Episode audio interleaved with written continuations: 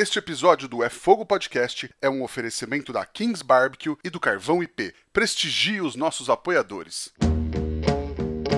Somos apaixonados pelo fogo, apaixonados pelo desafio de domar o fogo e usá-lo como aliado. Eu sou o Rodrigo Peters e é essa paixão e respeito que trazemos para o É Fogo, um podcast de entrevistas onde o churrasco é tratado como hobby, mercado e paixão. Ele é hamburguero profissional, come hambúrguer e ensina como faz e é um dos maiores especialistas do país. Ele que era webmaster e virou Burger Master do Brasil, Marcos Vigorito do Guia do Hambúrguer. Seja muito bem-vindo ao É Fogo, Marcos. Opa, obrigado, Rodrigo. É isso aí mesmo. É um prazer estar aqui com você, é, conversando. A gente já se conhece faz um tempinho, né? A gente se conheceu ali nos primórdios, né? Inclusive já fizemos feirinha de hambúrguer juntos. E vi que também você começou a tocar o seu negócio já faz um tempinho também, que tem a ver com churrasco, hambúrguer. E é isso aí, nos reencontramos. Legal, pô, prazer falar contigo lá.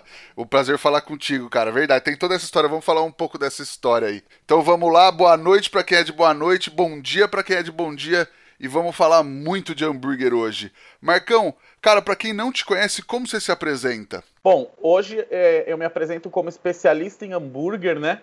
É, é uma forma de, de passar a mensagem para as pessoas de que eu vivo o hambúrguer hoje, né? Em todos, em, em várias vertentes, né?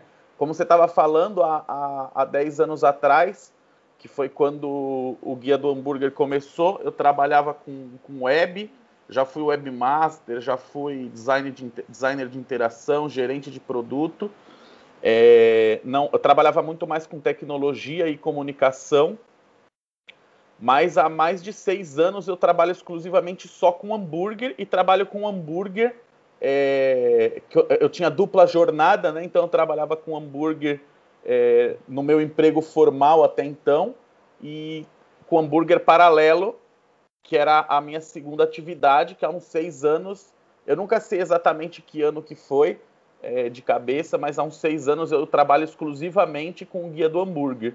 É, que, e tudo começou ali com um blog, né? Maravilhoso. Vamos contar um pouco mais dessa história daqui a pouco, mas eu queria te perguntar lá atrás, qual que é a tua relação de vida com a cozinha, com a comida e até com o hambúrguer? É, minha família é, é, é minha avó é italiana, meu, meu avô é italiano, minha avó é, é italiana com, com sírio, então a comida sempre foi é, é, uma coisa presente assim na, na, nossa comida, aquele almoço de domingo. Meu avô era aquele cara da macarronada, que tinha que ter de domingo, a macarronada que tem que ter molho. É, então, assim, sempre perto da cozinha. E desde criança, né, eu sempre gostei, na verdade, de, de cozinha. Eu sempre tive perto, eu sempre eu gostei de fazer, lógico, para mim é, ou para as pessoas da minha casa. Acompanhei muito minha mãe. É engraçado que até eu conto essa história no, nos cursos, que quando eu me vi assim conscientemente na frente do fogão para cozinhar, muita coisa eu já sabia fazer de tanto observar minha mãe, né? Então eu era aquela, eu era aquela criança que ficava vendo a mãe fazer o almoço e, e, tudo mais, e muitas vezes até ajudava depois que eu cresci. E então assim, a cozinha sempre teve presente, eu sempre quis fazer as minhas coisas, então é, lógico, minha mãe que fazia as, as, refeições, mas eu ajudava ela, observava o que ela estava fazendo. E aí, quando eu quis começar a cozinhar, né, quis começar a fazer as coisas, eu sempre fui atrás, eu sempre fui de, de estudar estudar muito sozinho. Então, assim, o que eu não sabia fazer, eu ia procurar saber como fazer. E isso aí me, me facilitou muito aí no começo, pelo menos. Legal, legal. E aí, na, na hora de escolher uma profissão, você não foi para essa área, mas logo logo você voltou também, né? Como é que surgiu? O que, que você estava fazendo e aí como que veio essa ideia de, de montar o blog? Vou até te contar por que, eu não fui, né? Uma das coisas que, que eu. A, até uma coisa engraçada, isso eu não, eu não conto muito porque ninguém entrou muito nesse assunto, mas vou contar aqui para você. É, eu sempre fui uma pessoa muito prática, né? Então, assim, quando eu fui procurar uma profissão, eu fui atrás de uma coisa que eu gostasse não necessariamente eu amasse, mas que eu gostasse e, e que desse grana. Porque para mim, na minha cabeça, não adianta nada eu ir atrás de uma profissão que eu ia sofrer muito para ganhar dinheiro, né? Isso na época, quando eu tinha. Isso aí é quando eu tinha. Era bem novo ainda, não tinha nem 15 anos. E aí minha mãe falou assim: ah, é, você precisa já procurar alguma coisa para para você começar a aprender e para você depois ter um emprego e não ter que trabalhar em alguma coisa muito genérica, assim, né? Um, um, uma coisa que não tivesse uma qualificação. Ela queria que eu fizesse logo uma qualificação, porque ela falou: ah, eu nunca gostei, eu, eu gosto de estudar e de aprender, porém eu não gostava de ir para a escola. A escola para mim era um pouco meio problema, assim, eu não curtia. Mas sempre fui bem, assim, porque eu gostava de estudar. Aí, enfim, é, ela falou assim: ah, na época estava surgindo essa parte de computação e tudo mais. E aí ela falou: você não quer fazer um curso de, de computação, né? Eu falei: ah, beleza. Não sabia nem o que eu ia esperar, mas falei: ah, tá bom, deixa eu conhecer, deixa eu ver qual que é, né? Aí ela me matriculou naquele SOS Computadores, que é uma escola de computação de um curso, né, à parte, um curso livre de computação bem antigo. Hoje acho que não existe mais. É, e, aí o que, e aí o que aconteceu? Eu comecei a gostar muito daquilo. Isso daí eu tinha 14 anos. Não, menos até, eu tinha 12 anos. É, aí eu peguei comecei a estudar parte de computação, só que comecei a gostar. Aí ela falou assim: ah, de repente você faz um curso técnico de, de, de computação e aí você já tem alguma coisa de carreira, assim, pelo menos para dar um pontapé inicial antes que você fizer a faculdade. Se você for fazer, né? Ela não sabia se eu ia fazer ou não. Aí eu falei, ah, beleza. Aí fiz o curso, gostei bastante, comecei a, a, a pesquisar, estudar por minha conta. E aí depois eu, eu fui passando o tempo falei, ah, vou fazer um, um, colegial técnico ao invés de fazer o colegial normal. E fui fazer um colegial de processamento de dados, que era o que tinha a ver com a computação. E fiz o colegial até o fim. E assim, gostava, comecei a trabalhar com isso, trabalhei na IBM, por sete anos nessa época, quando eu era muito novo, entrei com 17, eu não tinha nem 18 anos ainda. Fui trabalhar na IBM e fiquei por sete anos é, trabalhando lá. E aí o que aconteceu, né? Durante essa, essa, essa jornada aí da, da computação, que eu fiquei desde os 12 até quase 24, foi bastante tempo, eu falei, ah, eu queria trabalhar com uma coisa um pouco mais humana, né, do que só o computador. E lógico, a cozinha é sempre paralelo. Então eu fazia as coisas para mim, gostava de fazer churrasco. Eu não fazia hambúrguer ainda nessa época, com, com muito novo ainda não fazia. É, eu saía para comer, mas não fazia. E, mas fazia coisa em casa, fazia bastante doce, fazia churrasco, gostava de fazer as coisas de cozinha. E aí eu, eu fui querer trabalhar com uma coisa um pouco mais humana. E aí eu fui para comunicação, que na verdade é, aí eu fui, fui buscar uma faculdade que tivesse a ver. Eu gostava muito, na verdade eu gostava muito de, de artes, então artes plásticas mesmo, e gastronomia. Era uma coisa que já, já me passava pela cabeça. Putz, vou fazer gastronomia, mas por que, que eu não fui fazer? Porque eu era muito prático. Eu falei, putz, eu já estou trabalhando, já estou bem mais ou menos numa área, eu vou ter que começar do zero em outra, vai ser complicado vou deixar a gastronomia como, como uma coisa paralela mesmo, como um hobby, uma coisa assim, porque eu sempre tive a visão, e acho que não é tão diferente, não é muito fácil você ganhar uma grana com gastronomia, né? Você sofre bastante, ganha muito pouco, muitas vezes, até você conseguir chegar lá, né? Aí você abre seu restaurante ou você evolui, assim, é, é um caminho que não é fácil, não é da noite para o dia. E eu sempre precisei trabalhar para poder me sustentar. Então eu não tinha essa, essa vontade de começar do zero. É, recomeçar, recomeçar, né? Eu já estava com uma carreira mais ou menos encaminhada. Aí tá bom, fui fazer a faculdade, entrei na USP, fui fazer é, comunicação, então, né? Acabei indo para a parte de publicidade. E como tecnologia tinha bastante a ver com publicidade, parece que não, mas tinha bastante a ver, né? Porque tecnologia hoje também é, tem a ver com tudo, né? E, então foi legal, eu, eu, eu, eu fiz a faculdade de publicidade, e aí foi na faculdade que, que eu tive a ideia do Guia do Hambúrguer. Eu fui me formar em 2006, que eu me formei no curso superior, e o, o meu TCC era sobre experiência é, era eu, eu, analisei, né? Eu fiz toda uma teoria. Como eu já trabalhava como webmaster, fazia site, trabalhava com design, trabalhava com, com essa coisa de. É por isso que tem a ver, né? Acabou tendo a ver a tecnologia com essa parte mais de, de humanas, que foi essa parte de fazer site. Eu, eu era web designer, webmaster, então eu fazia desde a programação até o site completo, né? Na época era normal acontecer isso. Sim, tem tudo a ver, né? É, acabou que eu juntei né, as duas coisas, eu não comecei do zero. Então aí o que aconteceu? É, no final das contas eu falei, meu, eu quero fazer um trabalho, um TCC, eu ia analisar a experiência, como as empresas se apresentavam na web é, versus pessoalmente, porque ainda em 2006, é lógico, né, a coisa anda muito rápido, né? Hoje todo mundo tem um site legal, todo mundo tem uma presença na web mais legal, tem o Instagram, tem o Facebook, nessa época não tinha nada disso, o Orkut, né? É... Então aí o que, que eu fiz? Fui, fui, analisar as empresas pessoalmente e na web. Mas eu falei, putz, eu quero fazer uma apresentação que não fosse chata, que tivesse a ver comigo. Já fazer uma monografia, quem fez sabe que é, é meio tedioso, assim, por mais que você está lá estudando e tudo mais, não é tão divertido, né? E aí minha apresentação final, eu falei assim, puta, eu já gostava, aí essa época eu já gostava de ir toda semana na, na, nas hamburguerias. Então era meu passeio, uma vez por semana garantido, era ir numa hamburgueria.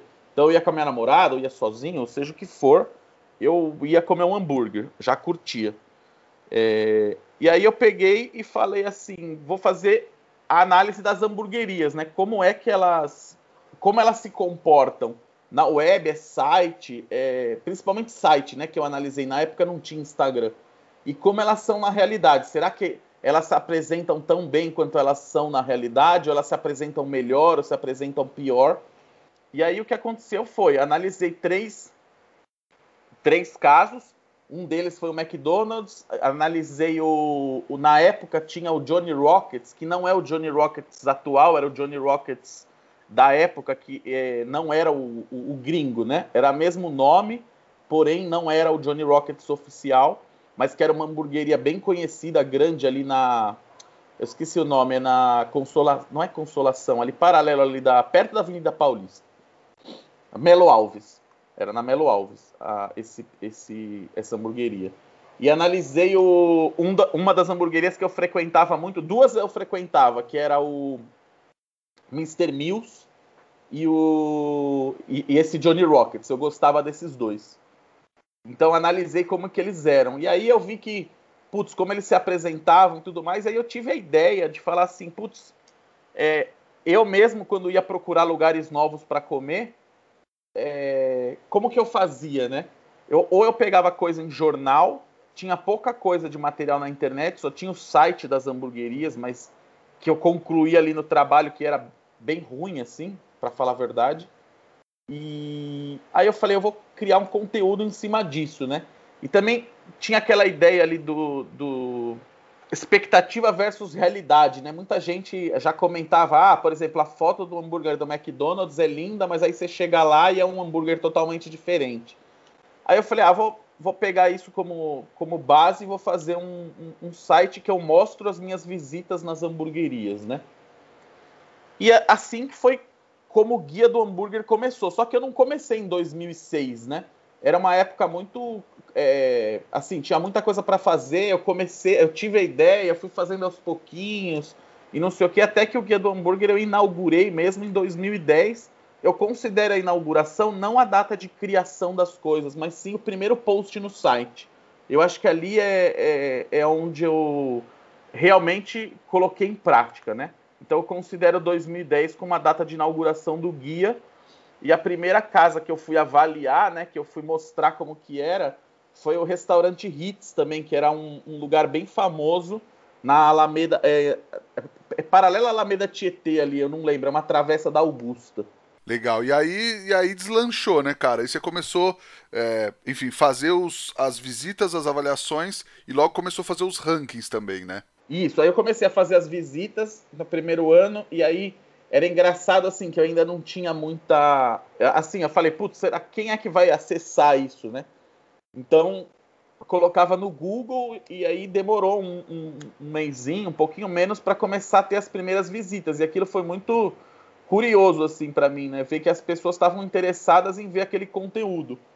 E aí foi crescendo, comecei a fazer as avaliações ainda de uma maneira mais é, bem light, assim, muito menos profissional, né? Era mais a minha impressão do lugar, era mais uma apresentação, né? Não era tão, não era muito técnico nem nada. E comecei a mostrar e as pessoas começaram a acessar e aí foi passando o ano ali e aí as pessoas não, mas qual? Aí começaram a, a começou aquela coisa da interação.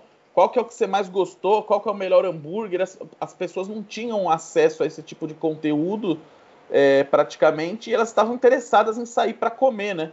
E elas queriam que alguém fosse ser a cobaia delas, essa que era a verdade, né? E eu era a cobaia com todo prazer, né? Porque eu gostava de conhecer lugares novos e compartilhar minhas experiências. Então aí eu peguei e, e montei o primeiro ranking ali no, em 2011, que foi no, no ano seguinte, foi em 2011 que eu montei o primeiro ranking que eu lembro que eu lancei. Tinha 38 hamburguerias que eu tinha visitado durante o, durante o ano, né? Então foi mais ou menos que aquela média que eu falei de cada mês tem quatro semanas, cada, cada ano tem 12 meses, 48 finais de semana, eu avaliei 38 hamburguerias. Então eu só não fui 10 vezes em uma hamburgueria diferente durante aquele ano. Então eu ia caçar onde que eram as hamburguerias para mostrar para o povo como que era. E aí foi a primeira vez que deu um, um, boom, foi quando eu lancei o primeiro ranking dos melhores hambúrgueres. E aí, meu, dali meio que explodiu, assim, começou a crescer cada vez mais, mas foi o ranking foi o primeiro momento ali que eu vi que deu um boom de acesso. Então eu, as pessoas estavam acessando, estavam compartilhando. Acho que nessa época já tinha já, já tinha o Facebook, mas pelo Facebook pessoal, né? Eu postava ainda. Tinha um Facebook do, do Guia do Hambúrguer, mas que era era de pessoa, né? Até depois que eu fui obrigado a mudar para a página. E assim começou, né? O ranking foi o primeiro boom ali do, do guia. Legal. E logo depois você também começou a fazer hambúrguer para vender também, né? Mesmo sem ter hamburgueria. É, acho que foi também o caso dessa feirinha. A feirinha foi, foi a primeira vez que você vendeu ou não? É, foi assim. É... O, o guia do hambúrguer começou a crescer e aí apareceu o Burger Fest, né, que é o festival de hambúrguer. E o Cláudio me chamou para divulgar o evento. E aí eu fui lá para divulgar o evento. Na primeira edição, que foi em novembro. Na segunda edição, que foi de maio do ano seguinte, isso foi já em 2012, 2013. É, ele falou assim: ó, vamos montar uma feirinha exclusiva de hambúrguer. Eu não lembro se você estava nessa primeira, que era à noite, numa quinta-feira. É, eu acho que a gente se encontrou na segunda, se eu não me engano. É, eu acho que eu fui na segunda porque foi em novembro, mas foi numa quinta-noite. Mas eu lembro que foi no, em novembro, novembro de 2013 que foi o terceiro, o terceiro Burger Fest, SP Burger Fest na época. É, foi a segunda feirinha. A primeira feirinha foi também numa quinta-noite, só de hambúrguer. E aí eu, ele falou: Ah, eu tô chamando algum pessoal de, de de blog para fazer. Aí ele, eu lembro que ele chamou a, a, a Larissa do Sem Medida, me chamou e na mesma, nessa mesma feirinha aí tinha tinha o Zedel, tinha o Mits, tinha o Buddies, que era uma hamburgueria da época, e tinha outros caras famosos, né? E eu já fazia hambúrguer em casa, porque a, até então ali no, no, no blog do guia, né, que eu chamava de blog, eu também gostava de dar receita. Então, ah, fui aprender a fazer a maionese como das hamburguerias, fui ensinar como fazer o hambúrguer da mesma forma que as hamburguerias faziam. Então eu fazia muito um laboratório em casa, fazendo para mim mesmo e também para compartilhar é, as receitas. E aí ele falou: ah, faz bola uma receita aí diferente e bora fazer hambúrguer. Daí eu falei: tá bom, nunca vendi hambúrguer, né? Só sabia fazer, sei lá, para 10 pessoas, 15 pessoas, que fosse, é pouca quantidade. Aí eu falei, tá, quantos burgers eu vou fazer? Ele falou 160. Eu falei assim, caceta, né? E aí eu, eu, eu falei, não, vamos lá, né? Ele falou, ó, tipo, pensa que é como se fosse uma ação de marketing pro teu site, né? Vai ser legal. Eu falei assim, não, vai ser, vai ser, vamos lá. Aí fui. E aí nessa primeira feirinha aí, é, é, eu não, não, esperava muita coisa, né? Aí eu tinha contato bastante, até tenho até hoje, eu, eu, com o Brito, né? Que também é conhecido hoje aí no mundo do hambúrguer. E aí eu falei assim, Brito, vamos fazer, eu vou fazer a feirinha, você me ajuda? Ele falou, bora. E aí ele, ele chamou mais um amigo dele lá, e fomos nós três ali nessa primeira feirinha, né? Então a barraca era do guia do hambúrguer e tava eu, Brito e mais o, o Danilo, que era um, um, um, amigo dele ali, que depois também virou parceiro. E a gente foi fazer hambúrguer ali. É, nem sabia muito direito é, como que ia ser, né? Ele também não tinha experiência, ele tinha experiência, ele trabalhava numa hamburgueria, tinha trabalhado numa hamburgueria, aliás, não trabalhava mais, mas trabalhava com outra coisa. Mas o sonho dele sempre foi, eu conheci ele que ele me chamou para para experimentar o hambúrguer dele na igreja que ele fazia e tal, e eu fui lá e puta, era um hambúrguer bom. E aí eu falei: "Ah, vou bolar a receita e vamos lá". E aí fomos, né? Peguei uma peguei uma churrasqueira emprestada. É, eu também não tinha não tinha equipamento, não tinha nada, né? tive que me virar, né? Comprei umas caixas para colocar o hambúrguer, para poder colocar no gelo, tive que me virar ali para fazer o negócio. Peguei umas dicas com o pessoal que era profissional também. Tinha, eu conhecia o, o Alan, que na época era da hamburgueria 162, o Alan Prisco, e ele também me ajudou, me emprestou a churrasqueira. É... E aí eu falei, ah, bora lá, né? Fui até, até na cozinha dele, eu, eu nem tinha onde fazer os hambúrgueres. Fui fazer na cozinha, pedi emprestado a cozinha dele, ele me emprestou. E aí fomos lá para vender os hambúrgueres. Eu falei, ah, mesmo que não vender nada, tá tudo certo, né? Tipo, depois a gente se vira, vê o que faz, distribui um pouco para cada pessoa.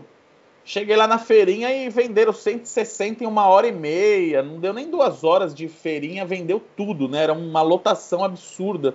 Era a época que estava começando é, essa ideia da feirinha gastronômica, né? Eu já tinha me inscrito em feirinha gastronômica, mas nunca tinha sido chamado porque normalmente o pessoal chamava quem já tinha um restaurante, quem já tinha experiência e tudo mais, e eu tinha, nunca tinha sido chamado. E aí o que aconteceu foi que, meu, foi tanto sucesso que a partir daí eu comecei a fazer feirinha gastronômica.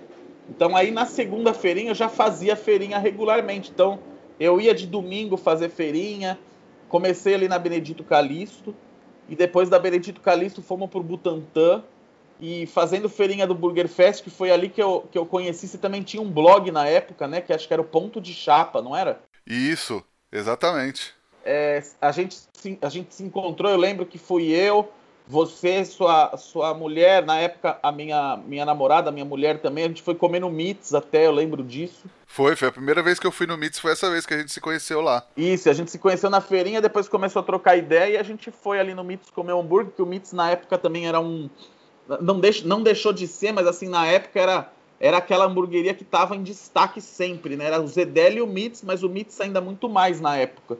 É verdade, esse, esse começo eram, eram as duas que despontavam mais, né? É, que o Mitz chamava mais atenção porque era grande, era um lugar diferente, o Zedel ainda era pequenininho, era uma portinha na Doc Lobo, né?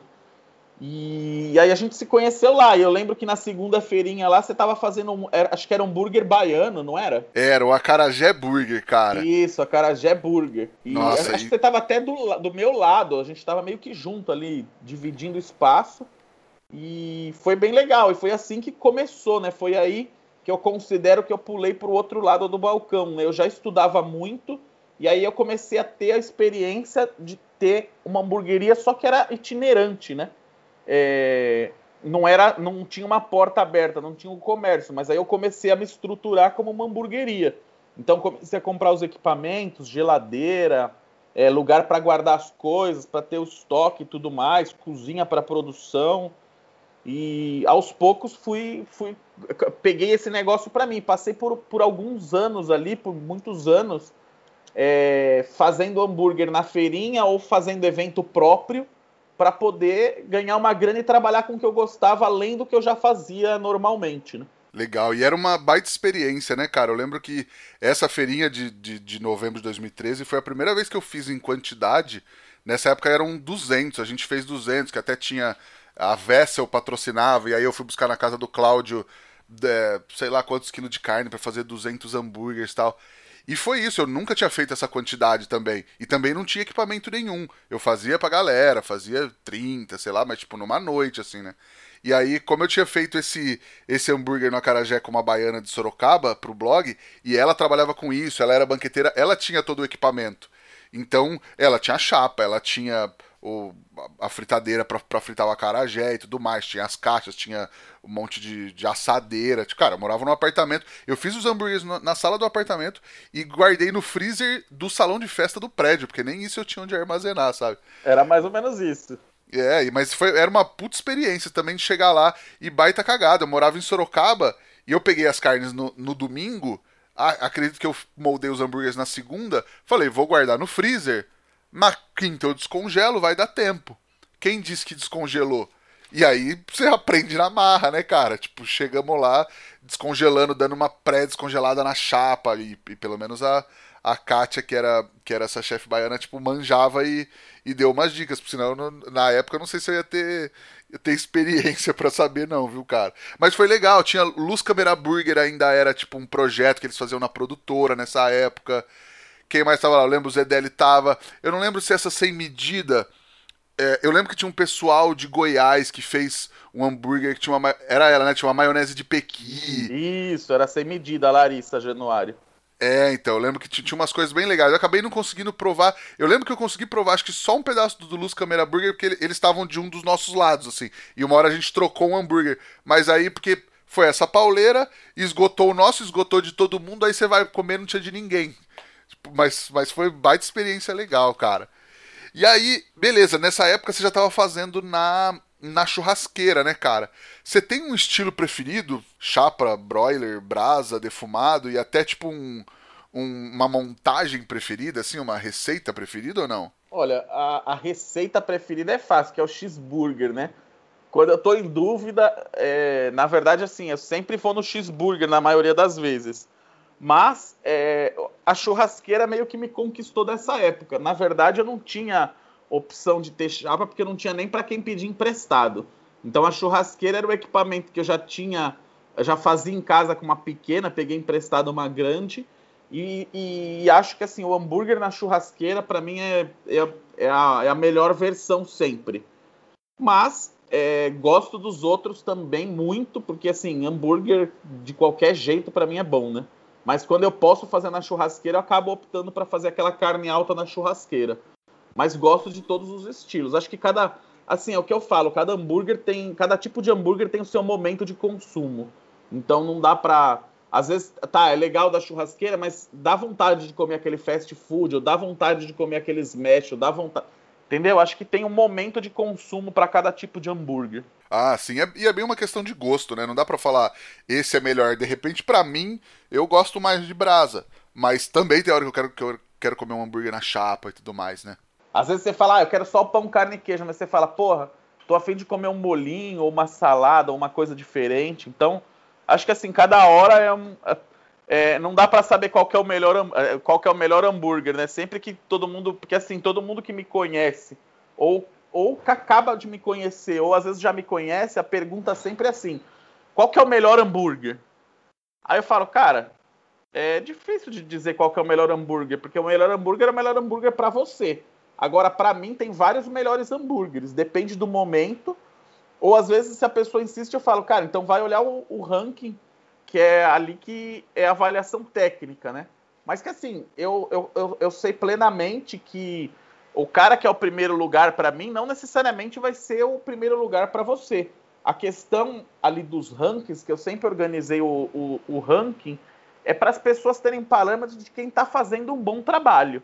E na minha opinião, o melhor trabalho vai estar tá em primeiro, o segundo melhor trabalho em segundo, mas que às vezes, de repente, no quarto lugar para você é o melhor. E tá tudo certo. Acho que é, é justo, né? O ranking o pessoal adora discordar, é...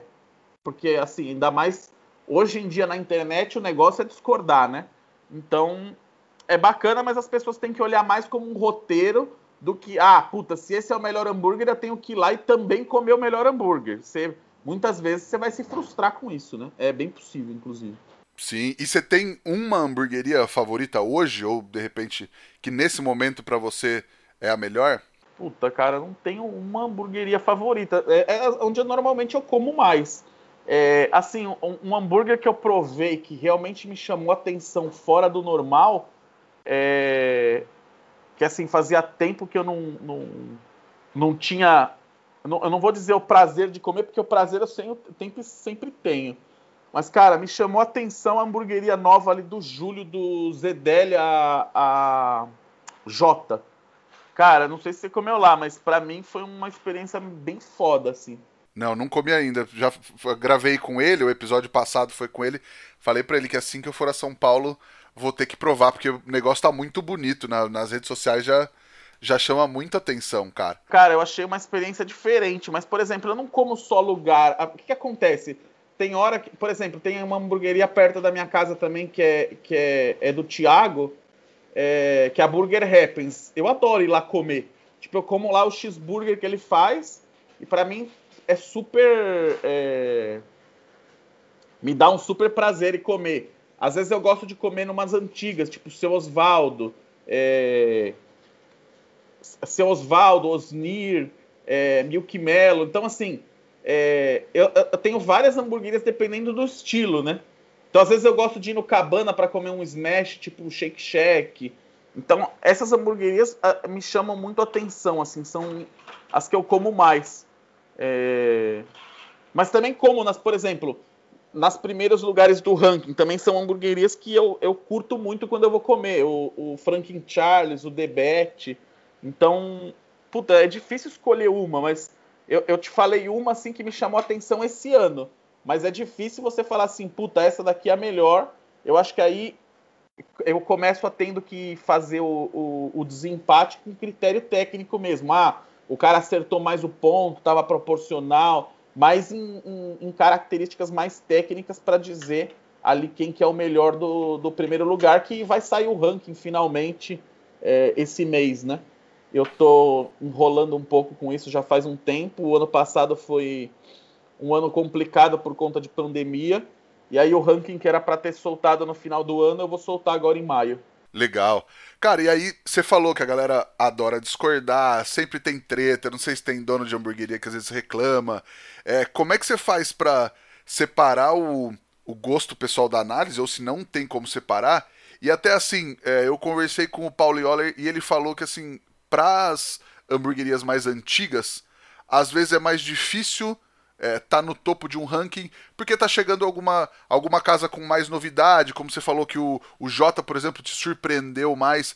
Eu acho que às vezes você acha que é mais difícil para casas mais antigas te surpreenderem mais, por exemplo, é, ou o, o Mits, ou o Zedeli, que tem um trabalho maravilhoso, um trabalho consistente, mas de repente não vai te surpreender como te surpreendeu lá atrás, por exemplo? Cara, isso é uma coisa que eu penso sempre, né? Então o ranking, na verdade, do ano é um retrato daquele ano. Então, assim, é, talvez passe um tempo e, e, e, a coisa mude, né? E tem que mudar, na verdade, né? Acho que não existe uma melhor hamburgueria para todos sempre e as outras hamburguerias também melhoram. Isso que é o legal. Ah, sim, sim. Primeiro, é difícil. É óbvio que tem um pouco do gosto pessoal ali no ranking. Não tem jeito, porque isso é onde uma das notas mais altas que seria do sabor, né? Então, é, é, óbvio que tem ali um pouco do gosto pessoal de como você, eu gosto do hambúrguer, né? E aí também tem isso, tem pessoas que, por exemplo, seguem o que eu tô falando porque combinam mais com o meu paladar. Isso é justo. É, as pessoas que vão gostar do que eu escrevo, vão gostar dos rankings que eu faço, são as pessoas que vão ter ali uma coisa próxima ao que eu busco no hambúrguer. Então, se a pessoa já busca uma coisa diferente do que eu estou procurando, provavelmente ela não vai se identificar. E tá tudo bem, tá tudo certo, não tem problema. Eu não acho nem que eu tô mais certo do que ela porque eu tenho mais experiência ou não. Eu acho que ali é, é o prazer que a pessoa tem em comer. Mas é óbvio que eu indicando uma hamburgueria tecnicamente que executa as coisas de uma forma mais correta, a chance de eu acertar é muito maior. Então é lógico, eu quero apresentar as hamburguerias que eu acho importantes, que eu acho que fazem um bom trabalho. E assim, tem coisas que são incontestáveis. É...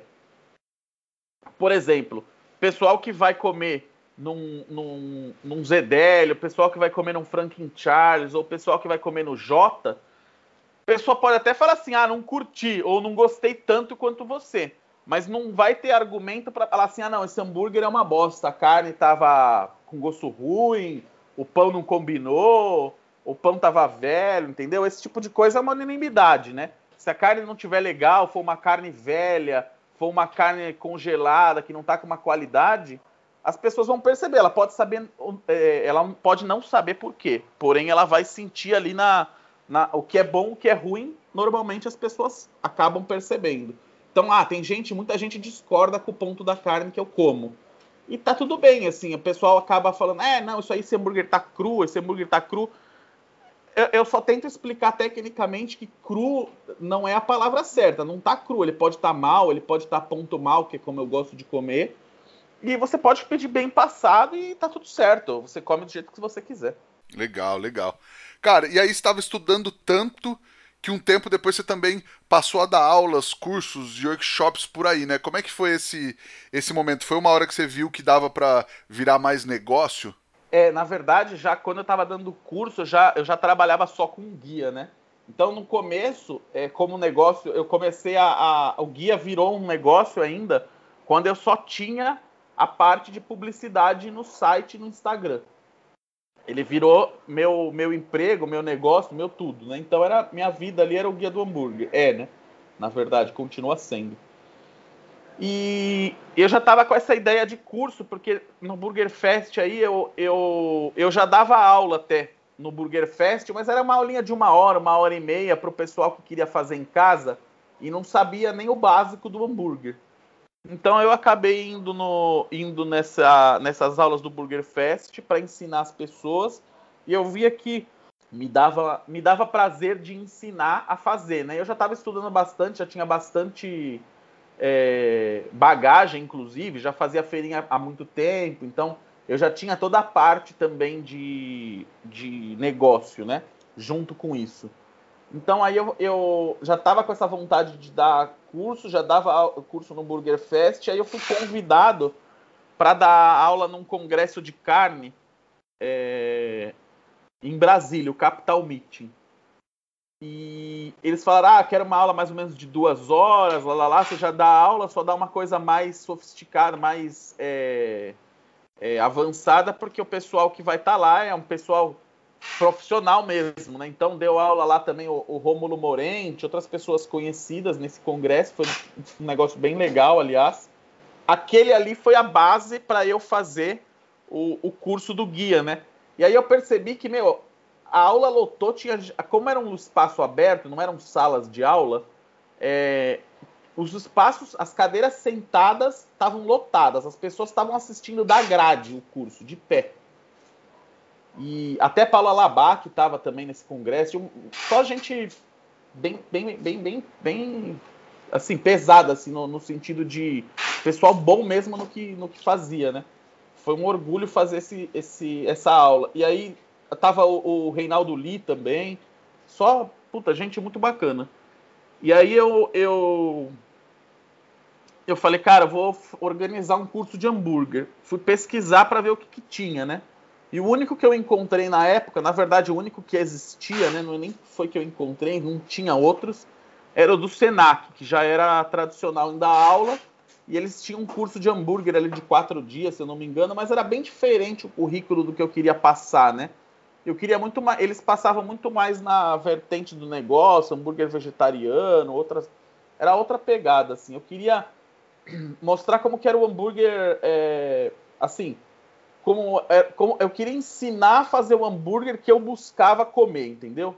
Que era um hambúrguer com um toque mais gringo. Nessa época eu já tinha viajado bastante para os Estados Unidos e, meu, desde a minha primeira viagem, que acho que foi em 2011, 2010 também, então 2011, que eu fui para os Estados Unidos também comer hambúrguer, é, puta, já vi que era bem diferente do que a gente fazia aqui, né?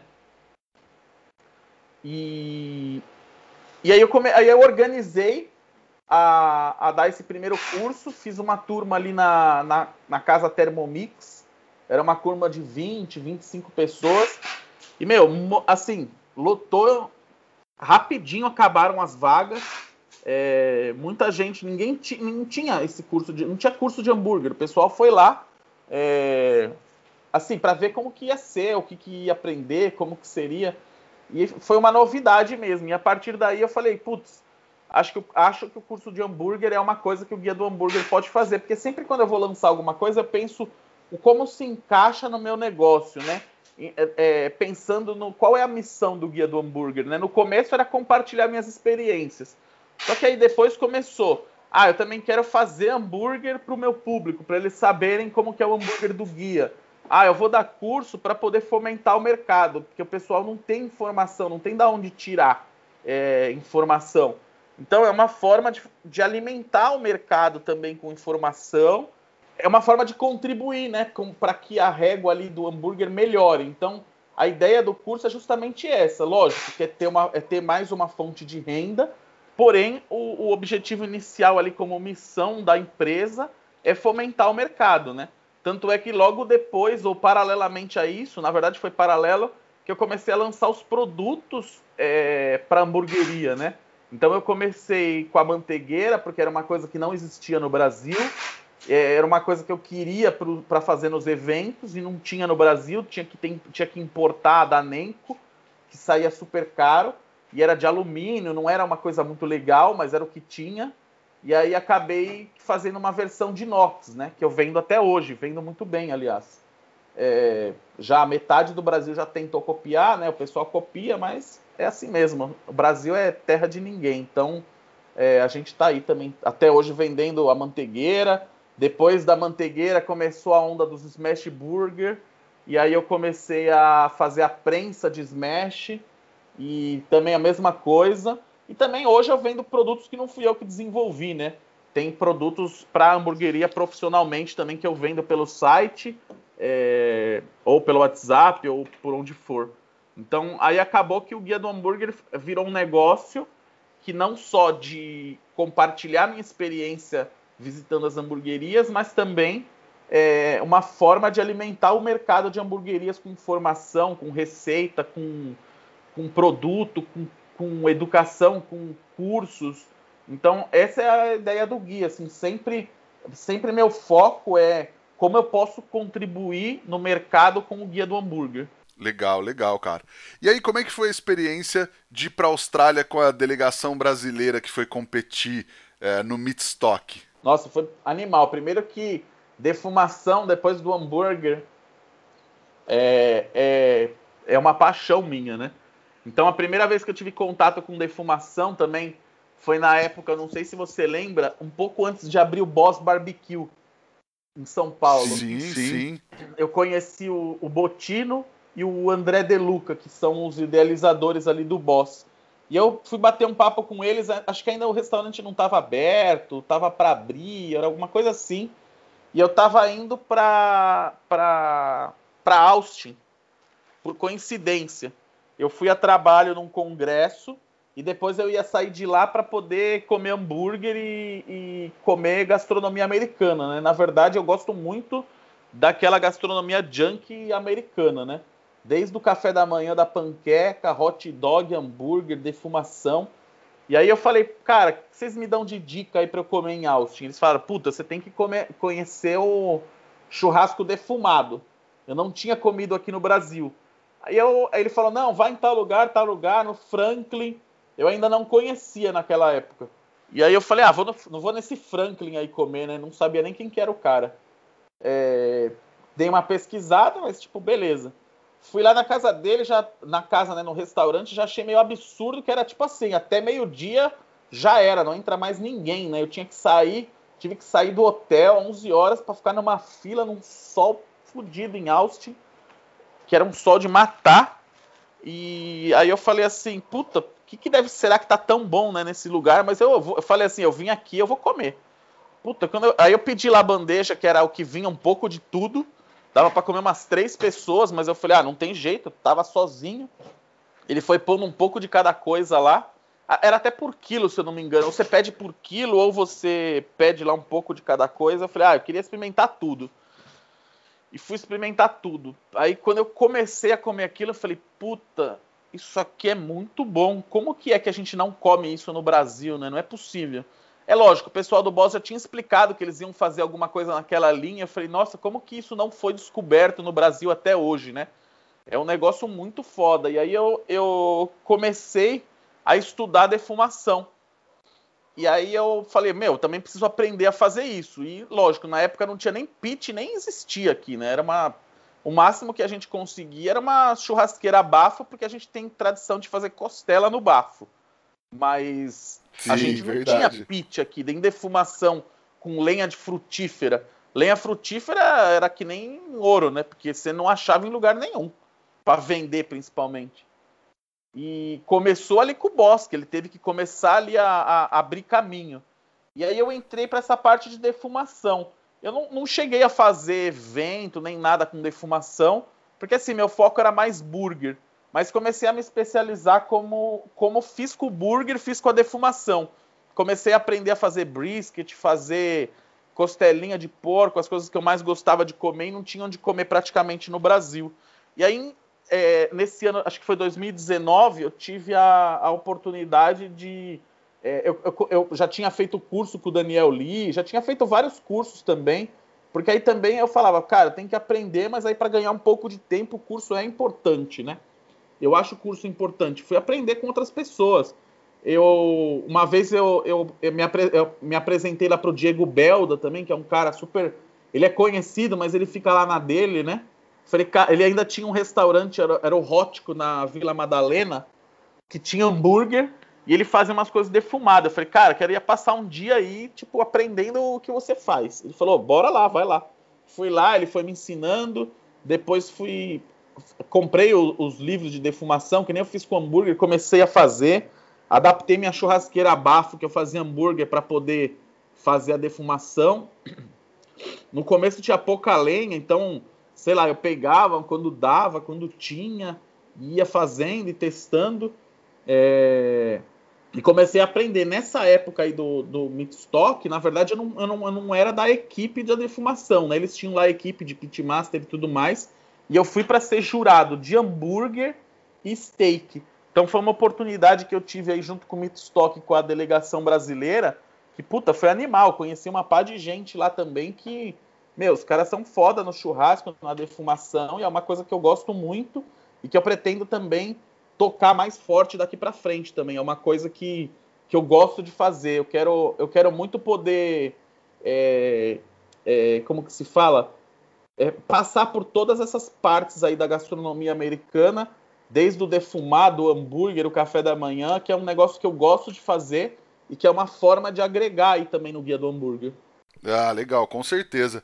E a gente tá falando tanto de hambúrguer, de hambúrguer defumado, não dá para falar de hambúrguer defumado e não falar é, da Kings. Se você quer fazer seu hambúrguer defumado com excelência, vai de pit da Kings. Kings Barbecue é a maior empresa de pit smokers do país e traz toda a tradição do American Barbecue pro Brasil com muita qualidade. Chama Kings e fecha com certo. Ô Marcos, tem uma pergunta do Instagram aqui, o arroba perguntou se existe alguma relação de amizade entre você e o Fabrício do Hambúrguer Perfeito. Mas ele falou que gosta dos dois. Cara, é assim, ó. A gente é, basicamente, todo mundo sabe que a gente é concorrente, né? A gente é concorrente direto. É, assim, amizade é uma coisa complicada, principalmente para mim que, que assim, para considerar uma amizade, é, é, eu sou aquela pessoa mais chata e tudo mais, que para ser meu amigo tem que frequentar minha casa e tudo mais ser meu amigo mesmo. Então essa relação a gente não tem, mas a gente conversa quando a gente se encontra em algum evento, alguma coisa assim, a gente se fala, mas a gente não é amigo de sair junto, né? Mas seria engraçado, imagina se eu e o Fabrício fomos, fôssemos amigos e parceiros, a gente ia ser praticamente dono do mercado de hambúrguer, né? Mas é engraçado. Mas a concorrência é boa também porque faz a gente evoluir, né? Claro, legal. Cara, e qual que é aquela dica que você gostaria de ter recebido lá atrás quando você começou que teria feito toda a diferença para você? Essa é difícil, hein? Uma dica que eu, que eu daria, que eu gostaria de ter recebido lá atrás. Ah, não, não é difícil não, é muito fácil. E, só que o pessoal já pegou essa. Logo no começo, que era engraçado, é que quando a gente ia, eu ia nas hamburguerias e conhecia os donos de hamburgueria, uma coisa que eles não costumavam fazer era comer os hambúrgueres dos concorrentes e nem viajar para comer hambúrguer. Então acho que assim, essa é a dica principal. Se você quiser fazer um bom hambúrguer, o ponto inicial é comer muito hambúrguer. E, e que o pessoal não fazia, mas hoje o pessoal está mais esperto. Nem todos, mas a maioria da, da galera está esperta. Se você quiser fazer um bom hambúrguer, se você quiser entrar para o mundo do hambúrguer, precisa comer hambúrguer. E esse sempre foi um grande diferencial que eu tinha. Eu conversava com o pessoal que tinha hamburgueria, ah, como em tal lugar, como em tal... Ah, eu nunca fui. Cara, precisa ir. Precisa ir, você precisa estar imerso dentro do teu negócio.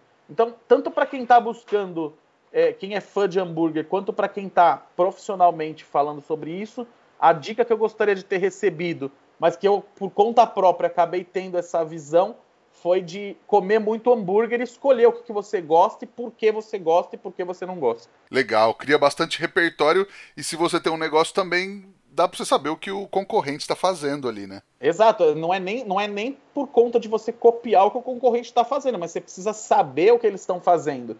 Porque às vezes você está melhor que o seu concorrente, mas amanhã seu concorrente muda e passa a ser melhor que você. Por isso que a concorrência é legal, né? É, é uma forma de estar tá todo mundo sempre antenado. Legal, com certeza. Marcos, a gente tem um quadro aqui que é o Lenha na Fogueira, onde a gente, teoricamente, fala de polêmica. Vamos lá.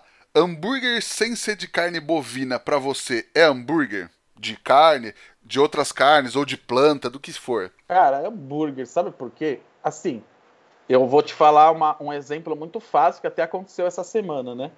Eu vi ali no, no Instagram e acho que você comentou a mesma coisa que eu vi. Ou, vou até falar, é o Bocabelo, eu falei. É, Beijo pro Bocabelo, eu falei para ele mesmo. Vamos usar o Bocabelo de exemplo. Ele, ele comentou que ele não considera hambúrguer. Tá, legal. E até foi uma coisa que. Ah, você vai lá no dicionário, é uma peça de carne achatada, blá blá blá. Primeiro que eu não considero muito o dicionário um especialista em hambúrguer, né? Ele é um especialista em idioma. Verdade. Então, é, às vezes ele não está atualizado quanto a gente gostaria. Tem muita coisa que é, na linguagem popular, primeiro se, se, com, se, se, se é, é, como, como que eu posso dizer? Se, na linguagem popular, aquilo que se consagra e que acaba indo para o dicionário. Então o dicionário está atrasado, lógico. O hambúrguer, principalmente, é de carne. Eu vejo bastante gente falando isso. É, eu até falei que eu discordava e vou, vou, te explicar por quê. Porque na hora da linguagem, se fala assim, ah, então tá bom. Como a gente vai chamar o disco de carne de frango, ou disco de carne de porco, ou disco de planta, do que seja, é, quando você vai colocar num cardápio, quando você quer completar a comunicação, sabe? Eu estudei comunicação. Então, é, é, é, o nome que a gente chama daquele disco, seja do que for, que vai entre duas fatias de pão, acaba sendo hambúrguer. Então, se você não tem outra palavra para chamar, e não adianta falar que pode chamar de lanche, que pode falar de sanduíche. Sanduíche você pode chamar, você pode chamar de lanche, só que lanche é uma das refeições, né? Tem o almoço, ah, tem o café da manhã, almoço, lanche e janta, né? Então não é bem a palavra ideal para você chamar. O, o lanche pode ser uma bisnaguinha com pão com manteiga, como um hambúrguer, como um hot dog, tudo isso é, é um lanche. Então você não é específico. É, aí você vai falar assim, ah, não é hambúrguer. Tá, como que você fala para a pessoa que você está servindo um disco de carne de porco é, entre duas fatias de pão? Você precisa completar essa comunicação. Eu já pensei muito sobre isso e eu até mudei de ideia. Eu antes falava, realmente, não é hambúrguer. Eu já falei isso. E eu mudei de ideia, porque eu falei assim, cara, não tem outra palavra para chamar. E o que importa é eu conseguir passar a ideia para outra pessoa. Então, quando você vai num cardápio, tá lá hambúrguer vegano, hambúrguer vegetariano. É, é uma realidade. Então, eu não posso lutar contra a realidade.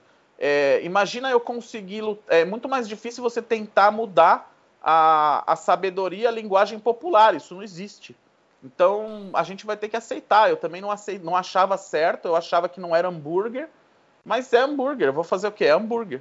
Legal. E a galera às vezes fica criando umas teorias de, de treta tal. O Bocabelo, que é o, no caso desse exemplo, é um grande parceiro meu. E, inclusive, nesse dia que a gente tá gravando hoje de manhã, você vai fazer uma live com ele hoje à noite, né? Então não tem essa, só uma discordância sadia, né? Isso, não, eu não tô. De jeito nenhum eu fui lá para brigar ou qualquer coisa assim. Pelo contrário, assim, muitas vezes as pessoas acham eu sou meio que visto como um cara que arruma treta, né? Porque na verdade eu sou uma pessoa pragmática, eu vou direto ao ponto e eu falo. A pessoa vai gostar ou não vai gostar, eu falo e paciência, entendeu? E aí alguns levam a mal, outros não. Mas assim, é uma questão de discordância. Essa é a minha opinião. Também não quero que as pessoas tenham exatamente a mesma opinião e elas tenham os argumentos dela. E tá tudo certo, sabe? É... o hambúrguer também não começou como carne bovina, né? Então aí também tem mais essa polêmica, né? O hambúrguer inicial não era carne bovina. E aí, por que, que o hambúrguer é só de carne bovina? Então, sei lá, também tem umas teorias e umas regras que as pessoas inventam. E aí não estou falando do Bocabelo, estou falando do mercado em geral. É a mesma coisa de falar que o smash é um hambúrguer fino. É, não necessariamente, não tem nenhum livro que diga isso. É, é, a maioria do que acontece no mercado, é a maioria. Mas um hambúrguer com um pouco mais, uma gramatura maior também, também é smash. Então, paciência, sabe? Eu não gosto. Eu, eu, gosto da liberdade, eu gosto de que cada um chama como quiser e tá tudo certo.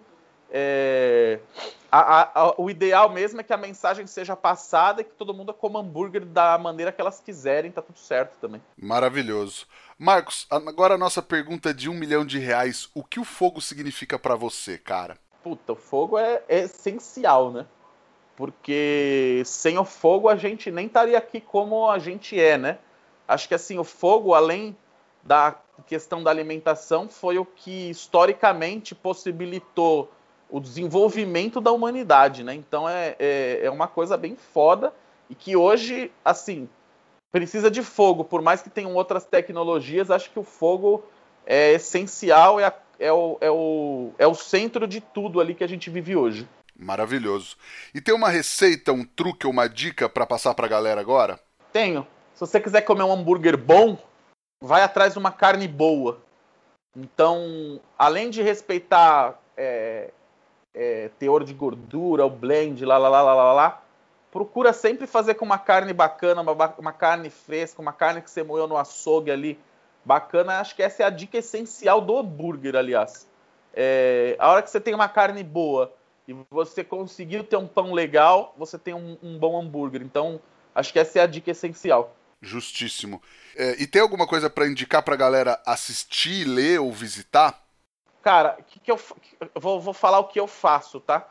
eu procuro. É lógico que eu vejo coisas de hambúrguer e tudo mais, mas eu gosto de ver sobre gastronomia em geral. Então pega, os, pega programas, é, um Food Network, um, um, um, Discovery que tem a ver com comida, ou até essas séries do, Net, do Netflix que falam sobre várias coisas e assistam para entender de gastronomia e de comida.